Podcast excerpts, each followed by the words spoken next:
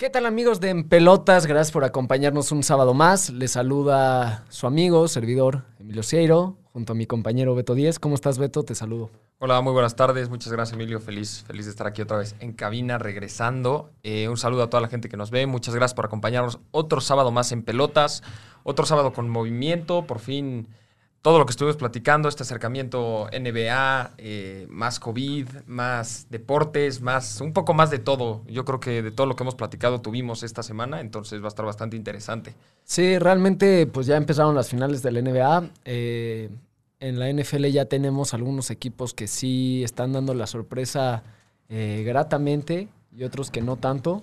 al final vamos a entrar un poquito más en tema porque creo que la situación en especial de de tu equipo, pues sí es un tema que podemos, pues sí, expandirnos un poco porque la verdad eh, no, no andan bien. Eh, hay otros equipos que, que realmente nos están sorprendiendo con su arranque. Creo que nadie esperábamos que, por ejemplo, los Osos de Chicago empezaran 3-0. Eh, por ahí, Patriotas tenemos nuestras dudas, que bueno, esa es otra noticia. Cam Newton dio positivo a COVID, entonces habrá que ver cómo qué pasa con el juego contra Kansas City, pero bueno, hasta, el momento creo que los Patriotas han mostrado muy buenas cosas. Eh, del tenis tenemos, va a empezar la segunda semana de Roland Garros, entonces realmente ya se van perfilando los últimos partidos antes de que Nadal probablemente gane, aunque hay algunos eh, aspectos que pueden indicar que esta vez puede haber una sorpresa en Roland Garros, una por la temperatura, otro por cómo están las canchas y la bola, Nadal ha dicho que si bien no es una justificación ni, ni un pretexto, son bolas diferentes a años anteriores. Ah, bueno. Eh, pues muchísimo contenido, yo creo el día de hoy eh, vamos a estar muy movidos, seguramente se nos va a ir volando el programa como siempre, esperemos que lo disfruten igual que nosotros. Eh, ¿Por qué no arrancó? ¿Qué te parece si empezamos con, con NFL? Que bueno, la tenemos ya siempre comenzando el día siguiente al programa en pelotas, el día de mañana domingo. Eh, hemos tenido ya dos partidos, eh, digamos como para comenzar, que, han tenido que ser suspendidos ya por COVID. Un problema que nosotros ya habíamos debatido incluso antes de empezar la temporada y parece que poco a poco se empieza a realidad y, vamos a ver cómo lo maneja la NFL, si logran contenerlo, si, si logra continuar la temporada de manera normal, solo suspendiendo un par de partidos, o si poco a poco todos los equipos empiezan a sufrir contagios, eh, empiezan a haber problemas y con esto pues se podría venir incluso una, suspensión de la liga. Eh, todo a su debido tiempo, pero vamos a tener que ver cómo se desarrolla eh, todo este suceso. Los, partidos pospuestos me parece que fue Tennessee contra Pittsburgh que se tenía que jugar, me parece, el, mañana domingo también, al igual que el partido de los Patriotas contra los jefes de Kansas City debido a, los contagiados en ambos equipos. En el caso de los Patriotas, el, como ya lo mencionaste, Emilio, el, más relevante de todos, pues es Cam Newton, el coreback de los Patriotas. Y al final, bueno, se va a terminar aislando, yo creo, ese caso. Eh, todos los demás jugadores van a estar haciendo pruebas. Ya se decidió mover el partido para dentro de la semana 6, me parece, 7, algo por el estilo. No va a ser una reanudación inmediata para la próxima semana. Pero, pero aislando a Cam Newton, vamos a ver la siguiente semana que jueguen los Patriotas. Si. Bueno, más bien, ¿quién sería el, coreback titular en el caso de que, de que el COVID nos haya propagado a lo largo de todo el equipo? Mira, eh, como bien mencionas al final, eh, pues el caso más importante o más relevante a nivel de medios es el de Cam Newton. Eh, creo que todavía están evaluando la posibilidad de que el partido entre Kansas City y Patriotas sí se pueda llevar el día lunes o el martes. O sea, realmente al no haber tantos contagiados aún, porque están esperando las pruebas, eh, pues están quieren ver la posibilidad de para que no sea un problema más adelante toda esta mezcla de calendarios. Eh, el, otro partido creo que a Baltimore le van a mover su semana de descanso para que puedan jugar un partido antes. Realmente va a haber un campechaneo ahí, pero creo que ya lo pudieron resolver de buena manera. Eh, mencionamos que iba a ser un tema muy importante ver cómo el COVID iba a golpear a la NFL, porque si bien fue uno de los deportes que pues no estaba siendo afectado porque realmente no, no había empezado, pues ahora habrá que ver cómo, pues tantos viajes, eh, el ir a, diferentes ciudades cada 15 días, cada 7 días, si te toca doble visita, pues al final va, va a repercutir en los equipos, en la liga y habrá que ver qué hace el NFL. para la semana 4, que ya empezó, la verdad, han, han, hecho muy buen trabajo, Beto, porque pues lo mismo, al final son tantos viajes, tantos jugadores y que nada más haya pocos casos, te quiere decir que la NFL está haciendo algo bien, comparado con cuando empezó la MLB, pues tú te acordarás que equipos enteros, 20, 30 jugadores con COVID, entonces creo que la NFL está demostrando por qué es eh, candidata o muchos la consideran como la mejor liga de, del mundo. Claro, eh, al final yo creo que también vamos a tener que esperar eh, eso en la parte de COVID. Y como mencionas, pues bueno, arranca la semana 4 de la NFL, el primer partido de la semana. Yo creo que ahorita que mencionabas al principio que, que podíamos mencionar el caso de Atlanta, yo creo que va a entrar en una discusión de quién es el peor equipo actualmente de la NFL. Eh, hay, como ya lo hemos mencionado, eh, lo vamos a entrar un poquito más a detalle, yo creo que también hay resultados engañosos, yo creo que hay resultados, hay equipos que, que tal vez eh, deberían estar diferente a como se encuentran.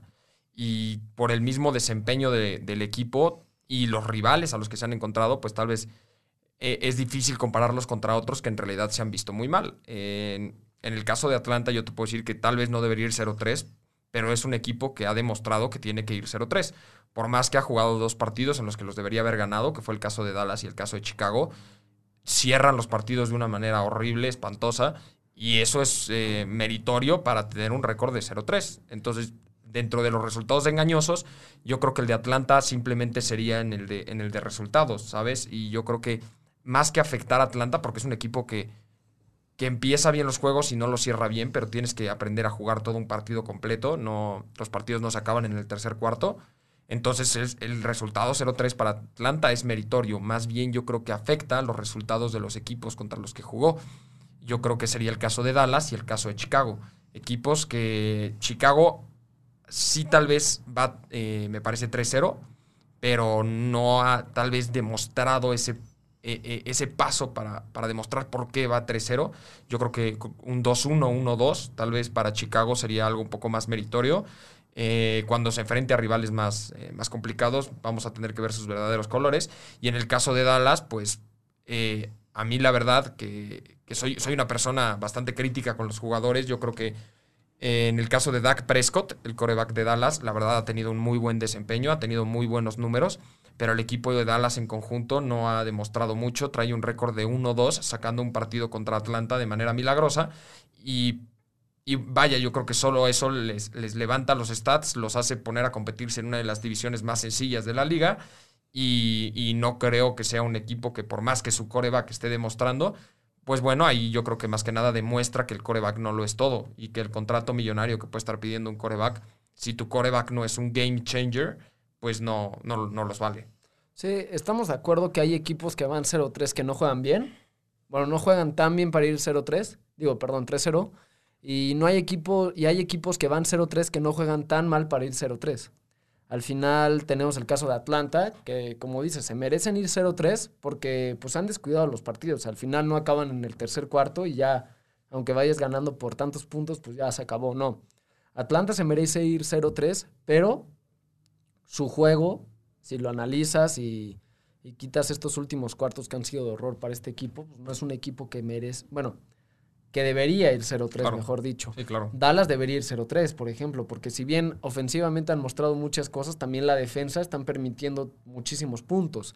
Eh, muchos dan por asegurada su victoria contra los Cafés.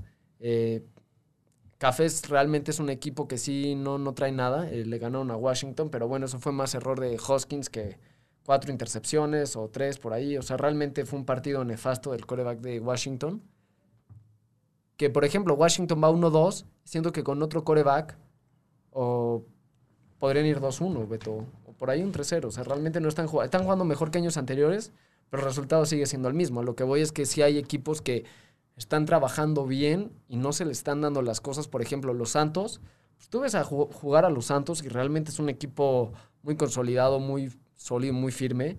Y van 1-2, Beto. Realmente el domingo por la noche, el juego de la semana pasada fue Green Bay contra los Saints. Partidazo. Eh, los Santos llevan dos partidos eh, al hilo, perdiendo en horario estelar. Entonces, uno contra los Raiders y otro contra Green Bay.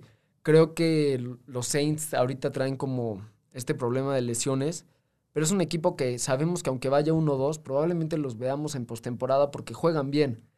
Yo no sé en el caso de Dallas, que va 1-2, si mañana eh, por confiarse puede eh, perder contra unos Browns que si bien no están jugando para que vayan 2-1, pues se pueden crecer. Al final le ganaron un Cincinnati muy débil. Se, eh, la siguiente semana le ganaron un Washington que iban abajo del partido y Washington simplemente le regaló el partido. Te digo, realmente fue eh, toma de cuatro entregas de balón, bueno, cuatro turnovers. Eh, Gáname.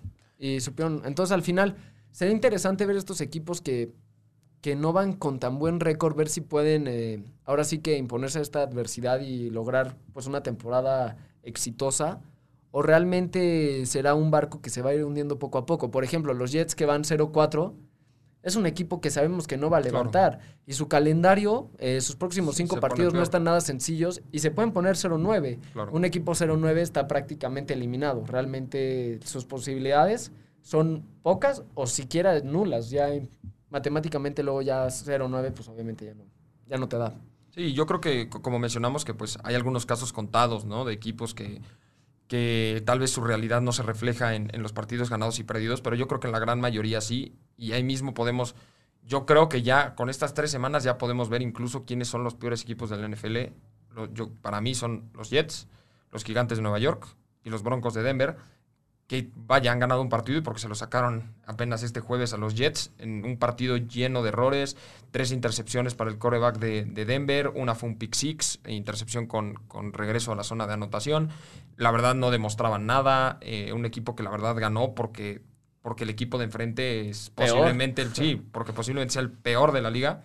Yo creo que Nueva York hoy por hoy tiene a los dos peores equipos de toda la liga y y en el caso de los mejores de la liga, yo creo que también son, eh, a, excepción de, Baltimore, que es el único que, yo diría que tiene posibilidades de ser de eh, campeón de Super Bowl, eh, que, no tiene récord de 3 a 0. Y en el caso de Chicago, que es el único que tiene un récord 3 a 0, que yo no lo vería como un candidato serio a ganar el Super Bowl. Pero te puedo decir que los, los empacadores de Green Bay, que tienen un récord de 3 a 0, yo creo que están empatados ahorita como el mejor equipo de, la NFC junto con Seattle. El problema, ¿sabes qué es de Green Bay? Que están permitiendo muchísimas yardas. Eh, te digo, el juego contra los Saints fue un muy buen partido. Pero el problema de Green Bay es que realmente el día que les toque enfrentar una buena defensiva, no van a saber qué hacer porque si bien es el equipo que más yardas ahorita han hecho, pases de, de verdad de 60 a 70 yardas, sabemos cómo Aaron Rodgers literal puede dar esos pases como pues, claro. se levanta. Eh, yo, yo, lo que creo Sería interesante ya, te digo, ver con una, defensa muy buena, porque si bien Green Bay ha ganado, pues la defensa de los Saints pues, están permitiendo puntos. Eh, por ahí salió una estadística que desde hace mucho no, no ligaban eh, tres partidos seguidos con más de 40 puntos. Están anotando, están produciendo muchísimo ofensivamente. Sería interesante ver si pueden ponerle como este toque de defensiva porque pues ya ves lo que dicen, las defensivas son las que ganan campeonatos. Sí, yo estoy de acuerdo, pero bueno, desde mi punto de vista estamos viendo un Aaron Rodgers que no veíamos desde hace 5 o 6 años, este Aaron Rodgers que hizo campeón a Green Bay, este Aaron Rodgers que estuvo rompiendo récords, el que lo puso incluso en la discusión de, no el mejor, pero sí uno de los mejores eh, corebacks que han habido en la liga. Yo creo que lo estamos viendo ahorita y yo creo que ese es el poder ofensivo con el que cuenta Green Bay y yo creo que van a ser una o dos defensivas que le puedan hacer frente y con la que se pueda llegar a complicar Green Bay las cosas, pero el resto de la liga no creo que tenga mucho que hacer. De hecho, va a ser muy interesante verlos, verlos jugar contra Atlanta porque le van a hacer muchos puntos a Atlanta, eso es claro. Pero, pero entonces va a ser una prueba para la defensiva de Green Bay, una ofensiva de Atlanta que pierde muchos partidos, pero lo único que sabe hacer Atlanta es anotar puntos. Entonces... Jugar las altas ahí. Exactamente, sí, claro. El problema también tiene lesionados sus dos receptores principales Atlanta, que son Julio Jones y Calvin Ridley, prácticamente descartados para el partido. Pero sabemos que, que Matt Ryan, la verdad, vaya, tener a Julio Jones siempre es un plus, pero Matt Ryan ha sido un coreback que se distingue por lanzarle absolutamente a todo el mundo. Entonces, va a seguir siendo una ofensiva que te produzca muchísimos puntos. Y sin, aunque no esté Julio Jones y aunque no esté Calvin Ridley, yo creo que va a ser una buena prueba para la defensiva de Green Bay eh, si logra contener a Atlanta, entonces ya estaremos viendo, pues yo creo, una, una defensiva un poco más consolidada y un equipo que ya está listo para competir por los puestos altos. También lo que estamos viendo de, Seattle es volver a ver a un, Russell Wilson que Vaya, no lo veíamos desde que también fue campeón del Super Bowl, desde que llegó al equipo del Super Bowl contra los Patriotas. Este Russell Wilson, que la verdad está imparable. Eh, yo, yo ahorita no veo a un equipo que, tal vez pueda hacerle frente a, a, Seattle, al menos de la NFC. Y de la AFC, yo creo que Kansas City. Y ya yo creo que son, son ahorita mis dos candidatos para llegar, para llegar al Super Bowl. Sí, realmente te iba a hacer la pregunta que cuál era el mejor equipo hasta el momento. Creo que eh, difícilmente vamos a no coincidir. Creo que Seattle es el equipo que por lo menos eh, se ve más sólido, están moviendo bien el balón, defensivamente, si bien no es la más, eh, la que menos permite puntos, sí es una defensa que impone. Y Kansas City tenemos a un Patrick Mahomes que de verdad es increíble lo que hace a los 25 años. Eh, parece un coreback que lleva 20 años en la NFL y ya tiene toda la experiencia. Así es. Y realmente es un jugador de estos que salen una vez cada 20 años, que sabes que son algo especial, o sea, que realmente tienen algo que todas sus generaciones, bueno, toda su generación y generaciones arriba ni abajo tienen. Al final, eh, si hoy tuviéramos que poner un pronóstico de cuál va a ser la final, yo coincido contigo que sería Seattle, Kansas, por el simple hecho de que en la nacional, pues, los Saints, si bien están jugando bien, pues les ha tocado enfrentar a dos equipos eh, en horario estelar y no pudieron. Claro. Eh, Seattle eh, tuvo un muy buen partido, fue un muy buen partido contra Dallas, muy interesante, muy movido y demás. Entonces, creo que Seattle es el equipo que, como equipo, sólidamente ha demostrado más en la nacional.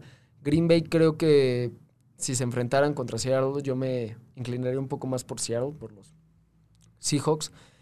Y del otro lado de la americana, sí no veo quién pueda frenar a, Kansas, porque si bien el lunes pasado, bueno, el lunes de esta semana, pues se, hablaba de que iba a ser un partidazo. Eh, Baltimore salió como favorito incluso, eh, por un punto, salió como favorito.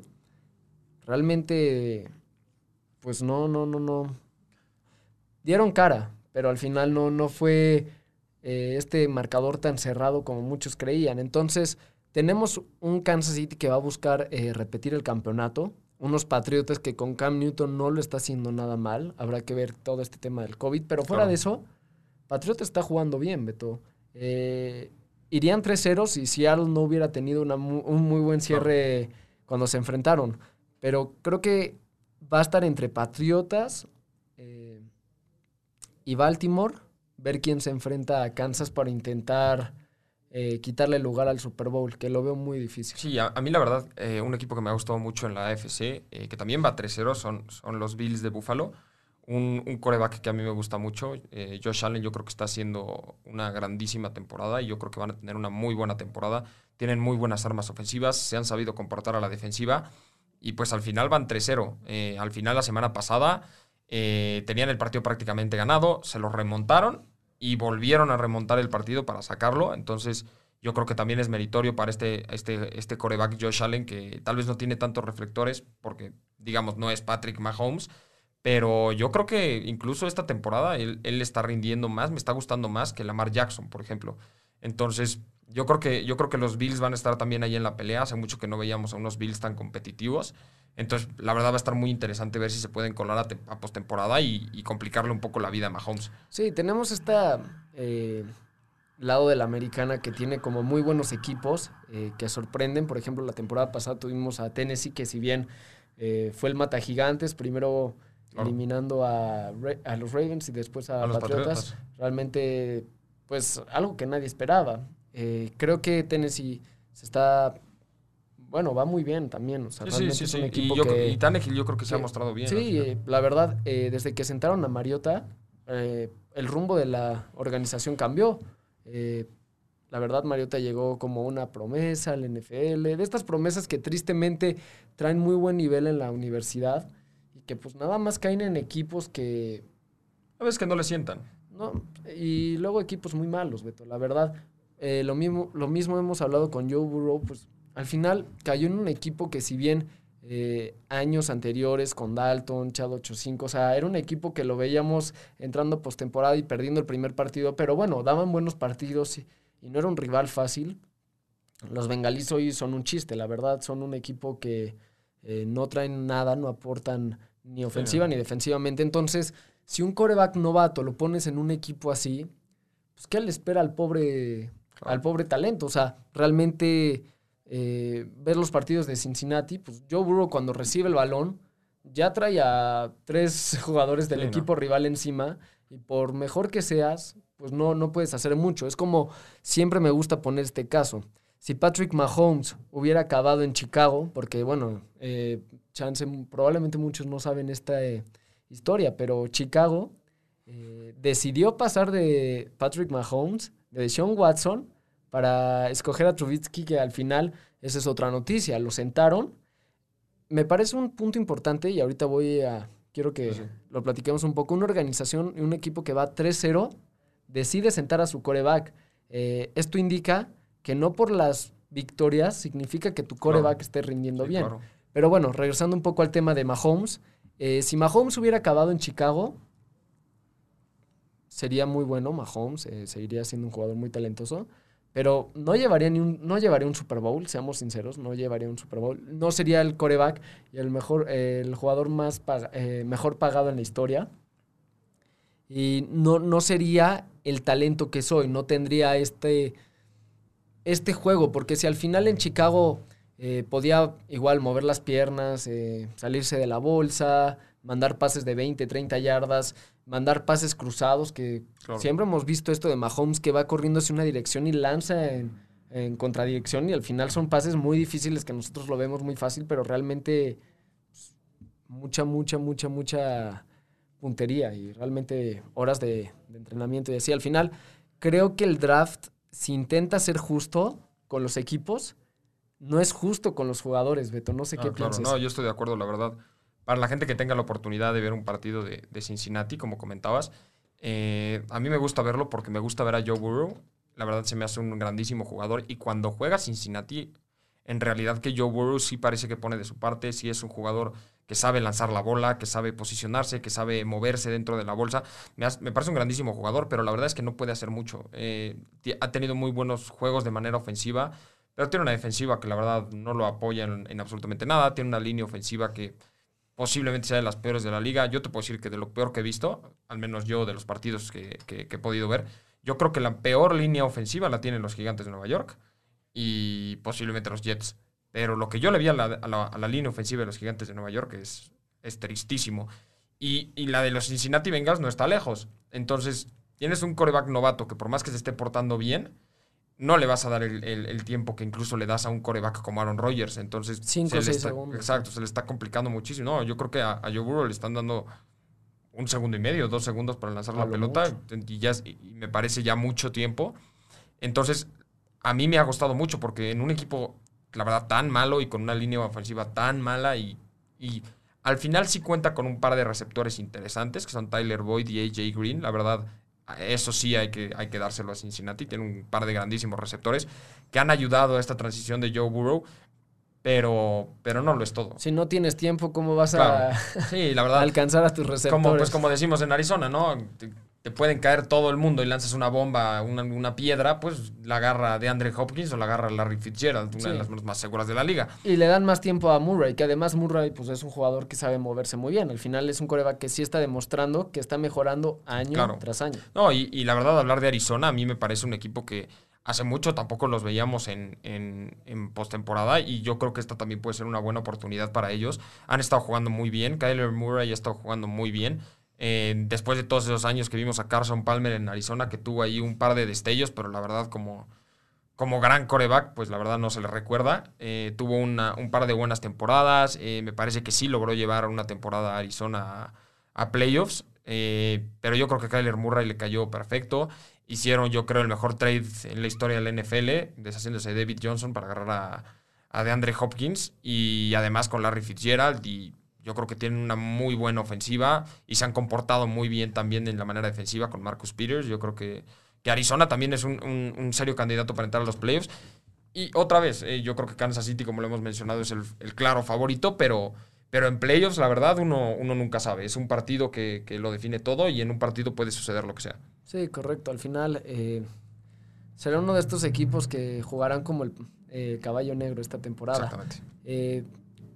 Al final, no sé qué esperas de los partidos de mañana, Beto. Creo que hay buenos encuentros. Habrá que ver cuáles sí se llevan a cabo y cuáles no, porque te digo, al final, hasta ahorita no ha habido más noticias de COVID eh, fuera de lo de Kansas City y, bueno, la otra noticia de eh, Pittsburgh. Ya sabíamos a media semana. Pero bueno, nada más para recordarles los partidos de mañana, eh, los más atractivos. Bueno, mira, los Seahawks enfrentan a los Dolphins, que a menos de que ocurra un milagro, los Seahawks se van a poner 4-0. Dos equipos que, si quieres, podemos mencionar muy rápidamente. Eh, pues sí que. Yo te dije que más que los Texans, eh, los Vikings. Los Vikings me están sorprendiendo y no gratamente. Es un equipo que va a 0-3. Un equipo que en los últimos 3-4 años había encontrado regularidad, había encontrado esta. Eh, pues temporada con temporada llegar a, a playoffs. la verdad tiene un coreback que si bien no es el mejor de la liga, tampoco es malo, el Kirk Cousins. ¿Habrá, ¿Habrá, afectado tanto Stephon Diggs? ¿Crees que, ¿Crees que Stephon Diggs, el receptor de Minnesota que se terminó yendo a Buffalo, haya afectado tanto un equipo como los pues, vikingos? ¿Sabes qué, Beto? Al final le pasó lo mismo a los Texans de que se les fue su mejor receptor. Digo, con características muy diferentes los dos. Pero bueno, los dos rendían muy bien en sus equipos. Pero lo que está mal de los Vikings, eh, me aventé un juego de ellos en la semana 2 contra... No me acuerdo contra quién jugaron, pero creo que fue contra... Ahorita lo checamos. Sí, sí. Pero bueno, al final la defensiva estaba muy mal. Realmente la defensiva de los Vikings no, no, no estaban jugando nada bien. No paran al rival. Por más que eh, manden blitz o coberturas de zonas, nada más no se le está dando. Están permitiendo muchas yardas. Y ofensivamente, Cousins ya no está, no tiene la confianza.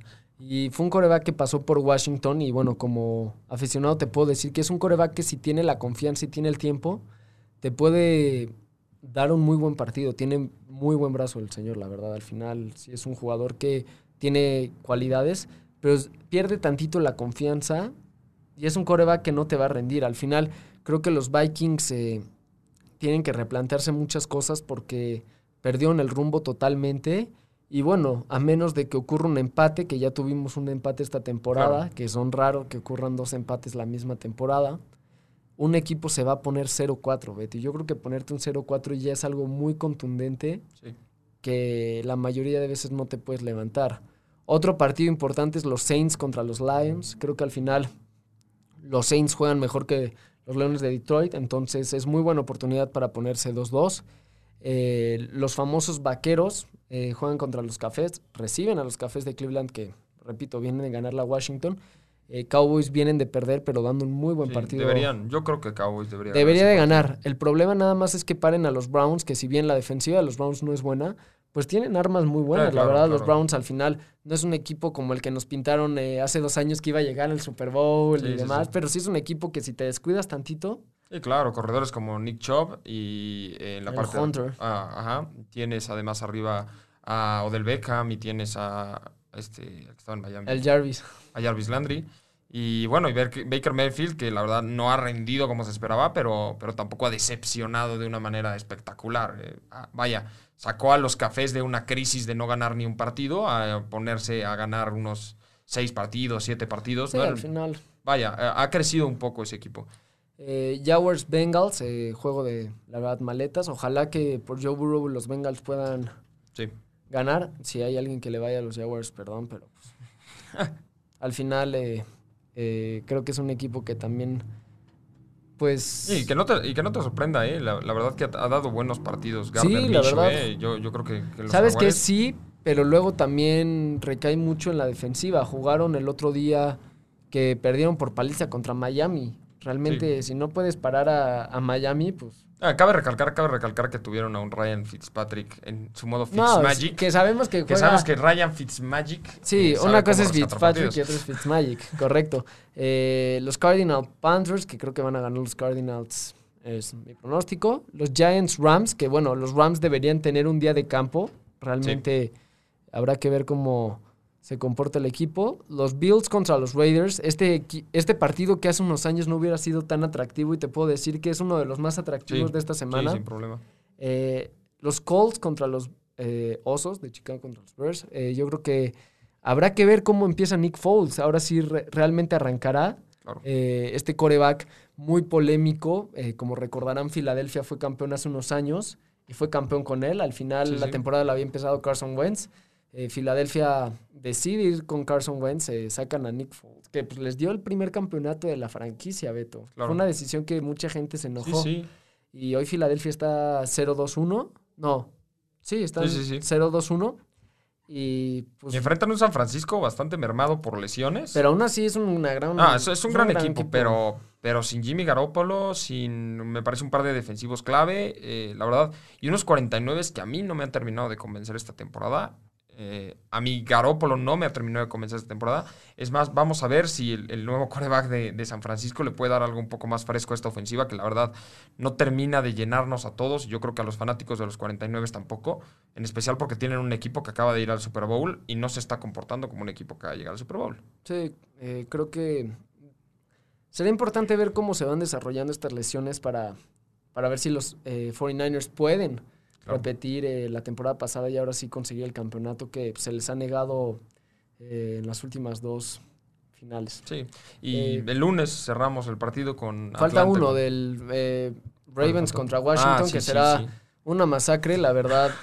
Mira, Beto, nada más la semana pasada, eh, nuestro compañero de Barra Brava nos, Sí. nos comentó que Huskins era el peor coreback. Yo todavía tenía la esperanza De que no lo fuera. de que no fuera el peor. Tampoco, a ver, Griffin desde que llegó a Washington, que si bien fue una temporada muy buena, hizo soñar a varios aficionados de Washington, eh, la lesión pues al final terminó con su carrera y su nivel. Pero de, el partido uno que llegó y le dio, fue un partidazo contra los Saints y ganó Washington, realmente ahí veías que Griffin sí era un coreback que desde el día uno en la NFL te iba a rendir.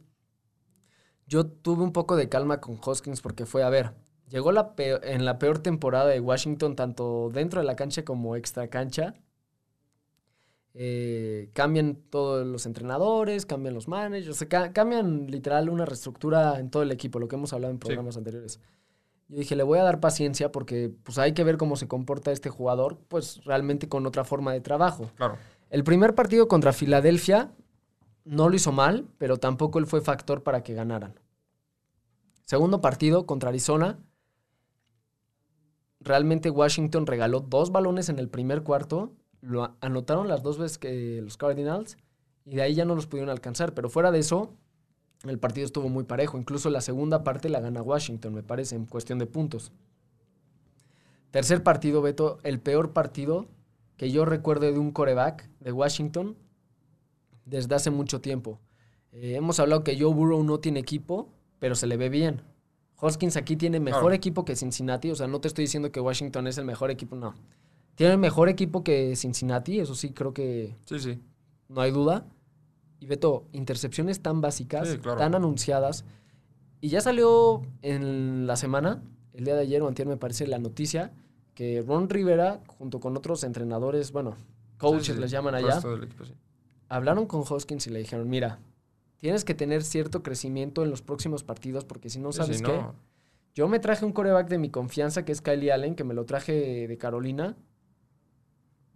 Está joven, es su tercer año, me parece, en la NFL. Está listo para en cualquier momento que falles, entrarle. Yo creo que es el mismo problema que enfrenta Denver ahorita. Yo creo que Denver, un equipo que también al final se lesiona a Von Miller y pierde una pieza clave de su defensiva, pero no, no encuentran un coreback que les funcione. Sí, un no. coreback que brilla por momentos, por, de repente enseña un chispazo de algo, pero la verdad es que de manera consistente, y ni siquiera digo a lo largo de la temporada, de manera consistente en un solo partido, la verdad no lo demuestra. Y son corebacks que al final nunca terminan rindiendo en la NFL. nunca. Desde que se fue Manning, nada más. Claro, ¿no? exacto. Recordar que eh, optaron por escoger a Flaco, que pues ya era un coreback eh, veterano y aún así Sí, y no, no no le les rindió. funcionó, claro, no les no. rindió. Entonces, lo que yo creo es que si mañana hay.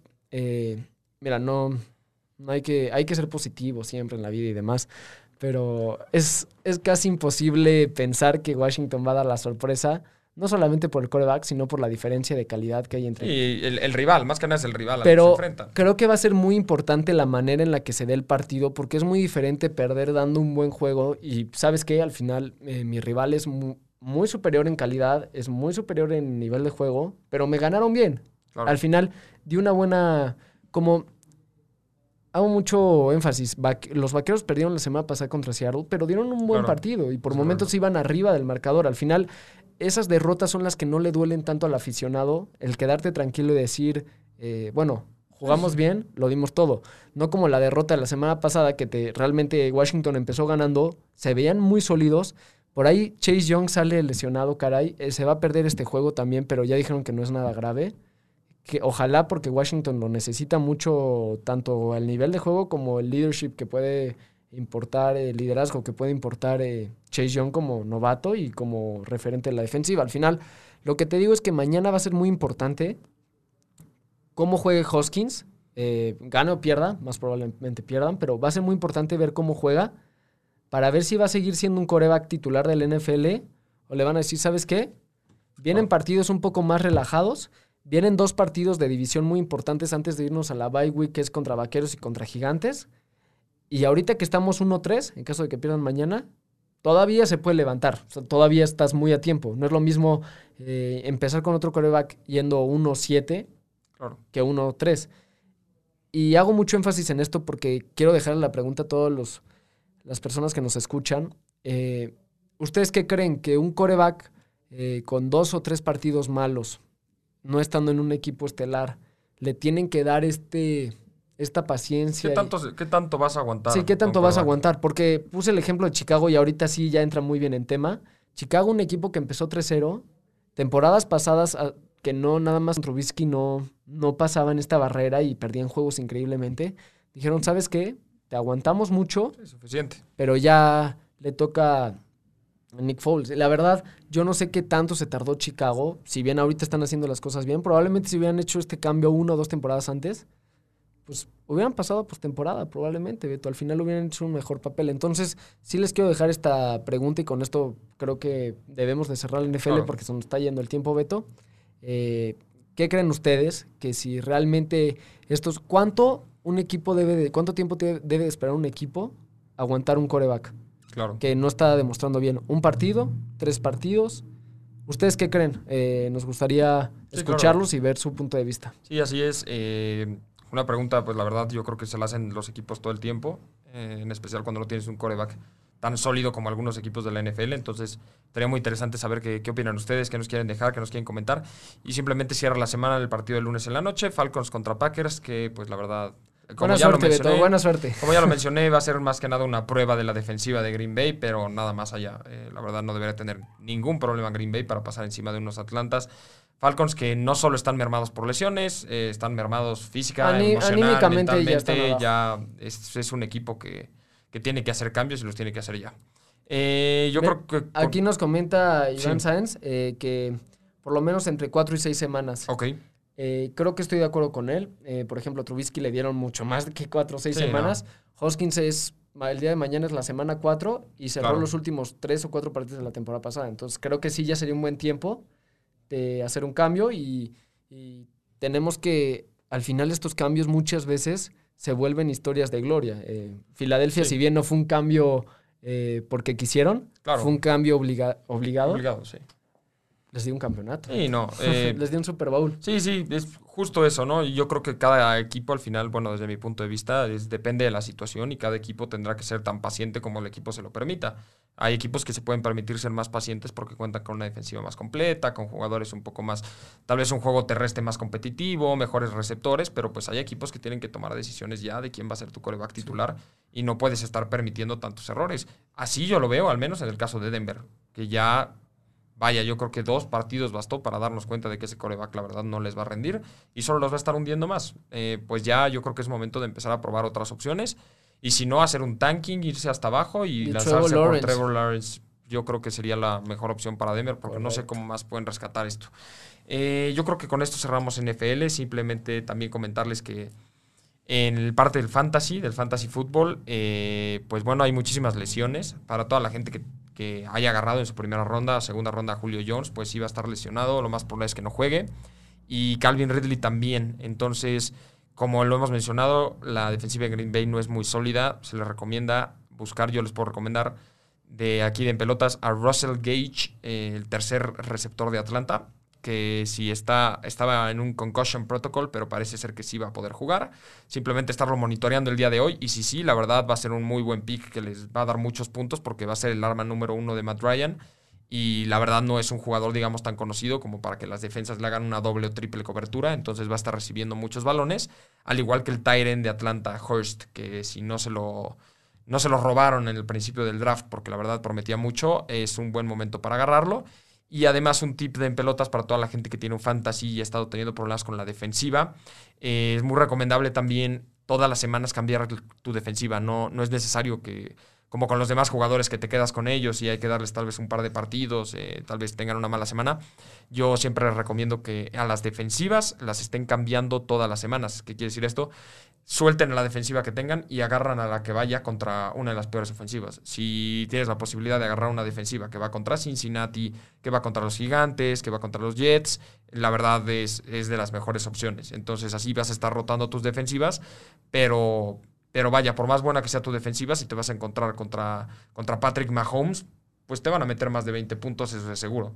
Entonces ese es otro de los tips que, les podemos dar desde aquí en Pelotas. Y recordarles que en nuestra página en pelotas.radio eh, tenemos toda la información al momento de la NFL, de todos los demás deportes. Y ahí también tenemos un asesoramiento del fantasy fútbol donde los podemos estar apoyando, nos pueden dar todas las preguntas que necesiten. Y vamos a estar, ya, ya lo platiqué con, nuestra manager de redes sociales, eh, vamos a estar subiendo unas pequeñas cápsulas eh, donde les vamos a estar dando recomendaciones semanales, qué hacer y también respondiendo algunas preguntas. Pues bueno, esto fue el fantasy de Beto. Eh, realmente, Beto, si te parece bien, vamos a mandar unos saludos antes de que salga la NBA. Saludos a Magdalena Zapata, a Ana Bantolra, eh, a Guillermo Díaz Barroso, a Pablo, que siempre está muy atento. Le agradecemos siempre que esté muy activo aquí en el tema del NFL. Eh, precisamente él fue el que nos dijo que Haskins era el peor coreback del NFL. Yo todavía le di un partido de duda. ahora sí estoy completamente de acuerdo con él y a María Ceguera y a Iván Sainz igual por sus comentarios. Perfecto, a mí ya nada más me faltó eh, y Alex Cerda que nos está acompañando este día. Muchísimas gracias por estar con nosotros. A todos y a toda la gente que nos ve, no nos deja comentarios y a veces no les podemos dar saludos personales. Ya ven cómo, cómo esta aplicación luego no nos permite ver quién nos está viendo, pero pues un saludo a todos y a todos los que nos están viendo en repetición. Eh, un abrazo, gracias por acompañarnos otro sábado o el día que lo estén viendo. Perfecto. Ahora bien, Beto, creo que me equivoqué me equivoqué cambiando mi pronóstico de quién iba a ser campeón en la NBA, porque cuando empezábamos a hablar sobre el regreso de la NBA, eh, los dos coincidimos que los Lakers eh, iban a llegar a la final, no solamente por los jugadores, no por el nivel. Eh, teníamos bastante dudas en la defensiva que semana tras semana están jugando mejor. Y además, hay que decirlo así, traen una motivación extra, traen una... Sí están inspirados eh, por Kobe Bryant, le quieren dedicar el torneo a, la Black Mamba, o sea, realmente quieren dedicarle el torneo a esta leyenda del, del básquetbol. Eh, Miami pasó a la final, en ese pronóstico sí te gané, porque tú dijiste Boston, yo dije Miami. Esa sí me lo ganaste. Y en la final me volviste a preguntar quién al final, con quién te quedas. Y yo dije, creo que Miami puede dar la sorpresa, porque es un equipo que está jugando bien, es un equipo que lo veo más conjunto y no tanto por... Eh, por individualidades. al final lo que están jugando los Lakers, lo que estos dos partidos aplastaron a Miami. Eh, en el primer partido Miami Beto iba 15 o 17 puntos arriba el primer cuarto. O sea, el primer cuarto iban ya con una ventaja. Miami, eh, los Lakers en los últimos cinco minutos permitió tres puntos más de ellos en cinco minutos. Acabaron ganando el cuarto Ahí Miami se cayó totalmente, realmente con un inicio muy bueno se vinieron abajo mentalmente. Se llevaron el primer partido y el día de ayer se llevaron el segundo de una manera muy sencilla. y además un, Miami lleno de lesiones. Lleno de lesiones, número uno. Y dos, ya el cansancio que traen, porque si bien los Lakers también han tenido bastantes partidos, son menos. Al final, si contamos los partidos que han tenido cada uno, son menos. Eh, y la diferencia entre Miami, y los Lakers es que los Lakers traen eh, una plantilla más vasta. Al final, si rotas a tus jugadores, sabes que tienes jugadores con más calidad, a excepción de, Miami, que sabes que si sale Butler, que si no tienes a Dragic por lesión, si no tienes a Debayo, que si... También fuera por lesión. Hero, que también, no este chavo que estábamos diciendo que a los 20 años estaba jugando muy bien, al final pues no te va a jugar todos los partidos al mismo nivel porque todavía no es un jugador tan consolidado, es un jugador que apenas está empezando su carrera. Eh, el día domingo es el juego número 3 y creo que si los Lakers, bueno, no creo, al final si los Lakers ganan, eh, ningún equipo se ha levantado de un 3-0 jamás. Eh, Miami menos lo va a hacer contra unos Lakers que ya al final quieren dedicar lo mismo, que digo, el torneo lo quieren dedicar, están inspirados. Miami, el domingo es su última oportunidad, Beto. Si Miami no gana el domingo, eh, los Lakers volverán a ser campeones después de muchos años. LeBron volverá a ganar otro campeonato. Hay que decirlo que el MVP de las finales, hasta ahorita, para mí, es Anthony Davis. Lo que está jugando la ceja es impresionante. Es un jugador que, si bien yo le he criticado porque es un, en temporada regular, pues tiene pues, muchos altibajos. Eh, llegó a los Lakers y muchos decían que no se iba a acomodar con LeBron, aunque LeBron realmente fue el que, bueno, pidió, o sea, pidió que le LeBron un buen equipo. Y él forzó su salida de los Pelicans para, para llegar a los Lakers. Eh, realmente hubiera sido eh, interesante ver esta dupla de Davis con Zion, pero bueno, sí, sí, sí. No, no se dio porque, pues, bueno, de jugar con un eh, prospecto, talento, joven que viene con muy buenas cualidades, a jugar con uno de los tres mejores para muchos el mejor. Eh, yo no lo considero como el mejor de la historia, pero bueno, sin duda el mejor actualmente o el más grande actualmente, en el sentido no de nivel, sino lo que representa eh, históricamente, pues, LeBron James. Claro. Sí, la verdad es que y además siento que también, tal vez, como comentas, ¿no? Ah, lo que juega Anthony Davis ahorita en estas finales ha sido El mismo Caruso, que bien. Claro. Si bien Caruso, los memes no faltan, está jugando bien Caruso. O sea, realmente es un jugador que. Yo creo todo. Te da más risa físicamente, pero es un jugador que ahorita está aportando muchísimo. Sí, yo, yo, y la verdad, sí lees, lees la plantilla de, de, de todos los Lakers, bueno, más bien de, del equipo entero de los Lakers, y la verdad, no hay uno que, que, digas, la verdad, ha flaqueado. Hay unos de los que se esperan más que otros, es, obvio. Pero yo creo que, vaya, eh, tienes en los Lakers a Anthony Davis, a LeBron James, a Howard, a Green, a Kuzma, a Caruso, eh, Rondo yo creo que todos han estado a la altura, al menos en esta parte, y pues ya es, el simple plus de cargar con, con Davis y con LeBron, que, que tal vez, como, mencionamos, no es el LeBron súper dominante, que sabes que te, que te ganaba las finales él solo, pero sí es el nombre de LeBron, es la presencia en la cancha de LeBron, es la marca que te jala LeBron, y mucho de lo que incluso llegamos a discutir hace un par de programas también. Eh, con este jugador de los Maps, eh, se me acaba de ir su nombre. Doncic. No, no, no. El, Por Singis, con Nowitzki, con cuál. Nowitzki, eh, que en su momento en la final tuvo que depender del resto de su equipo por, por la marca que estaba recibiendo y todo esto que estuvimos hablando de los jugadores. Sí, JJ Barea. Exacto, todos estos jugadores que, que demuestran que por quien, ser quienes son, ya simplemente, aunque no estén jugando al nivel al que jugaron hace mucho tiempo, ya están jalando muchísima marca. Y una comparación muy sencilla también para la gente que nos ve que les gusta el fútbol. Yo creo que Messi es el claro ejemplo. el Messi de ahorita no es el Messi de, hace cinco años. Y no te hace las jugadas y, ya hay jugadores más veloces en el campo. Pero todos los partidos hay una marca personal con Messi porque es Messi y saben que en cualquier momento te cambia el juego. Y yo creo que es el mismo tema con LeBron James. Estamos viendo un Anthony Davis que está aprovechando muy bien lo que piensan los demás de LeBron James, el resto del, otro equipo, decir, tenemos que cubrir a LeBron James porque es LeBron James. Y con razón, porque eh, la verdad es que si el otro equipo dice, bueno, ok, chance, eh, hay que cubrir un poco más a Davis, se va a terminar destapando LeBron, es la realidad. Entonces, tener un equipo así de completo, así de competitivo y una estrella que ya sea eh, su oportunidad de anotar o su oportunidad de jalar marca, pues te va a liberar la oportunidad para que otros jugadores de grandísima calidad, que además están rindiendo a lo esperado, no tengan ningún problema para pasar encima del oponente. Bueno, si todo sale como ya platicamos, los Lakers serán campeones. LeBron ganará su cuarto eh, título, eh, dos con Miami Heat, uno con los Cavaliers y uno con los Lakers. Al final creo que este LeBron me recuerda mucho al uno de los campeonatos con Miami Heat, que si bien sí LeBron era la figura central, eh, tenía jugadores Dwayne Wade, Chris Bosh, que realmente jugaban muy bien, Beto. Eh, le quitaban bastante presión en el sentido de que si era cubierto, pues LeBron James tenía con quién descargar y sabía que iban a seguir haciendo puntos.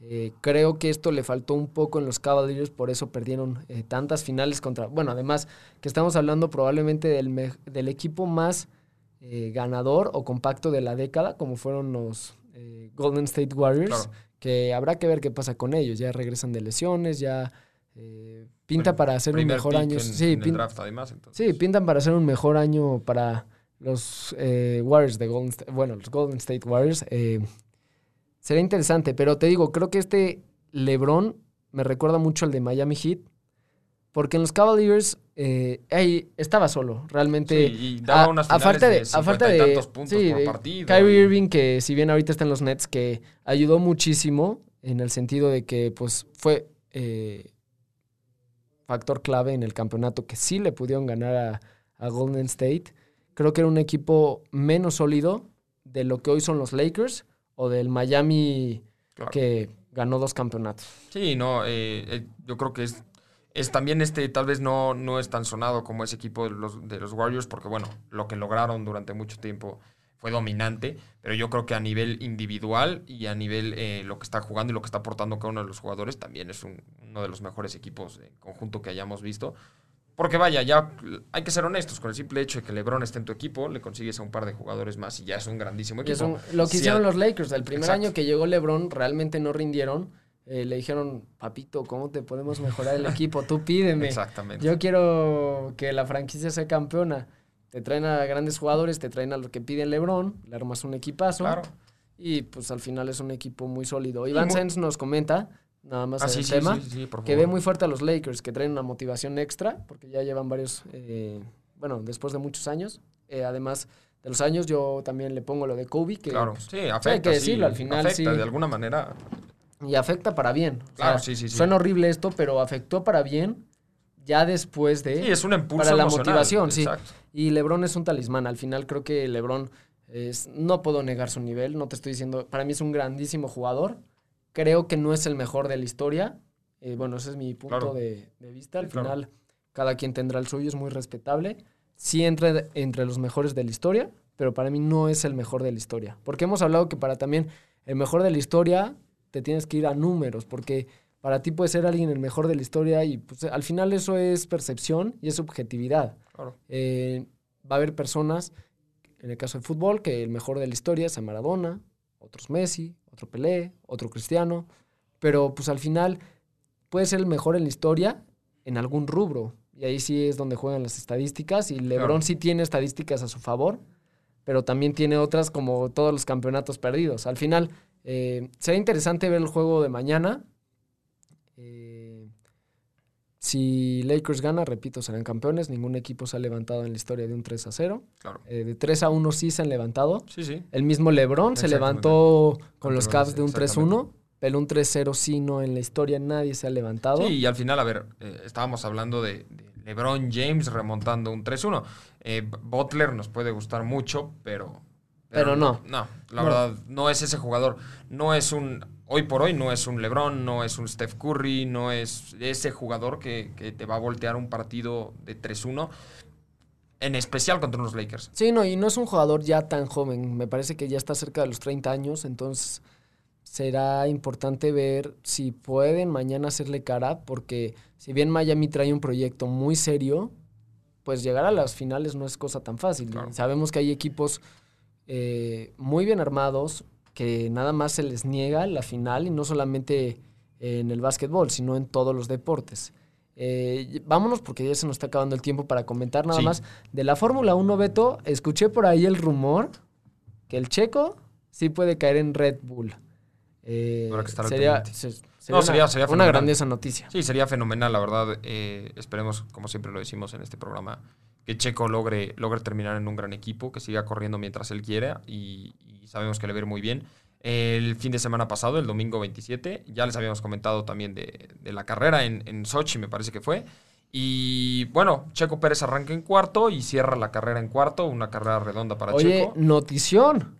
Hamilton no ganó. Creo que fue la noticia de, la, semana en la Fórmula 1. Vaya, que no ganó Hamilton en su Mercedes, pero sí ganó Bottas en su Mercedes. Bueno, pero ya vamos mejorando, vete, ya vamos mejorando para los demás. Al final, eh, creo que fue la noticia más sonada. Eh, creo que un tercer lugar sería como sorprendente para muchos pilotos, sería algo... Para cualquiera Para que no sea sueño. Hamilton, Sí. es, un- es una buena Para posición. Hamilton es como, bueno, pues no fue mi mejor carrera, ya ni modo, vendrán mejores. Exactamente, sí, pero yo creo para cualquier corredor, cualquier corredor, un tercer lu- lugar es bueno, excepto para Hamilton. Yo creo que es el único corredor de todo el circuito que te va a aceptar de, entre comillas, mala gana un tercer lugar porque sabe que él es el rey. Sí, no, este no es mal lugar, al final tampoco es como que... Es podio, al final. ¿Cuántos, cuántos jugadores No es para que esté muy enojado, pero también de llevar varios primeros lugares Sí, seguidos. claro, claro. sí va a ser como, bueno, ya ni modo, la siguiente me aplico, eh, Sí, sí, la verdad que es las que... circunstancias se den mejor y ya está. Sí, sí, justamente es eso. Es, estamos hablando de un corredor que está acostumbrado a ser el número uno.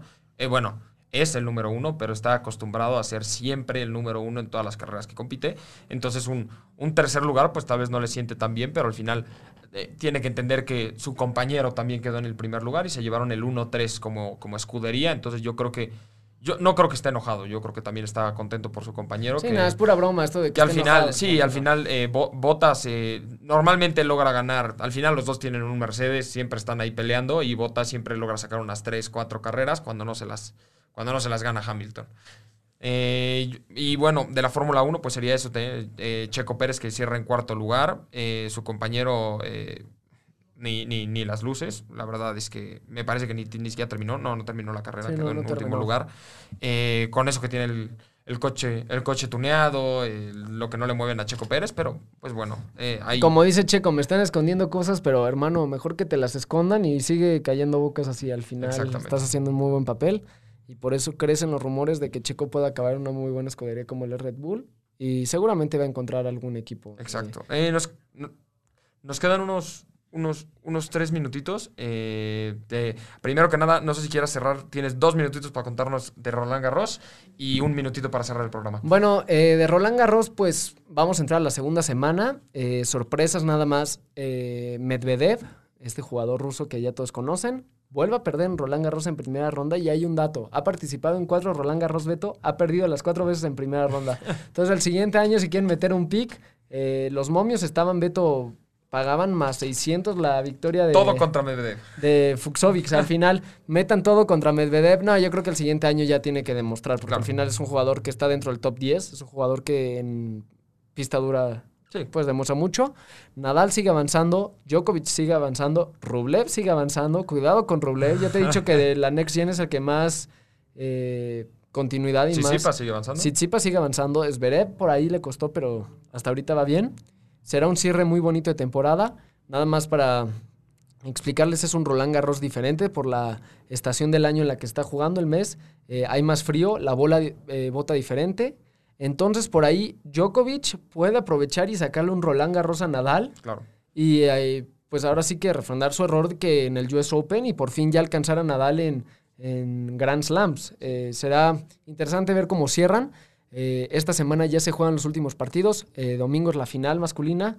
Eh, viernes son semifinales. Entonces estén al pendiente. Igual en la cuenta de Instagram les vamos a dejar. Claro que sí. Y pues ahora sí cerramos el programa. Claro que sí, pues muchas gracias a todas las personas que nos vieron. Eh, otra vez, como mencionamos desde el principio, el programa se nos fue volando. Tuvimos que cerrar rapidísimo. Yo creo que la próxima semana le vamos a estar dedicando un poquito más de tiempo al tenis, al Roland Garros, que no le dedicamos tanto esta semana, pero ya la próxima, pues, pues es con el cierre de Roland Garros, eh, ya tendremos muchísimo más información. Sí, igual, eh, Beto y yo ya estamos eh, pensando en traerles a una persona que realmente sabe mucho del automovilismo, porque no hemos dedicado un, También. un, eh, programa a esto. De- tengo un amigo que sabe muchísimo de béisbol y ya empezaron los playoffs. Será interesante ver cómo se van dando. Ya hay unos resultados, ya hay series definidas, pero mejor que él nos... eh, Claro, eh, eh, estaremos trayendo, pues, al final gente que ya les habíamos prometido traer gente y ahorita, pues, que estamos viniendo más constante a cabina y todo, se nos facilita más poder traer Y además, invitados. pues que también nos tengan un poco de paci- paciencia, perdón. Es muy difícil eh, dar todas las noticias. Al final, eh, como lo dijimos en un principio, iba a haber una época que se nos juntara todos los deportes y no íbamos ni saber a dónde mirar. Eh, ya por último, nuestro compañero de Pablo de Barra Brava, que siempre nos comenta, pues invitarlo a ver si hacemos un día un programa en colaboración. ahora sí que Barra Brava y en pelotas porque pues creo que sería muy interesante tocar eh, deportes que probablemente ellos no toquen en su programa y nosotros también podernos meter un poco en fútbol y creo que eh, todos los calderos escuchas pues lo, lo agradecerían. Ya por último, pues saludos a todas las personas que nos saludaron, eh, que nos vieron, Sí, exacto. que nos comentan. Y sin más, síganse cuidando. Nuestras recomendaciones es mañana día de NFL, NBA, Roland Garros se están disputando los partidos, también hay femenil. Eh, una bella época para estar vivo, Beto. Exactamente, tenemos muchísimos deportes, eh, muchos para que puedan escoger, además del fútbol. Y si quieren ver fútbol, pues también están los compañeros de Barra Brava, que como comenta Emilio, esperamos podamos hacer un cross eh, muy pronto. Eh, muchísimas gracias por acompañarnos otro sábado más. Les mandamos un abrazo y síganse cuidando. Gracias por acompañarnos. Síganse cuidando y hasta la próxima, sábado a la una en pelotas. Muchas gracias, un saludo, hasta luego.